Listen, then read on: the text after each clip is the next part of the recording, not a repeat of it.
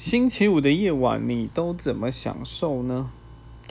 星期五的夜晚哦，呃，星期五的夜晚我通常会去我家附近夜市买两个东西，一个是米血豆干，超好吃，真的，我还没有吃过比它好吃的。那另外一个就是春卷，也是一样非常好吃。然后就这样外带打包带回家，然后哦，如果那一天想喝啤酒，就去拿一支十八天的玻璃罐，就台啤十八天生啤。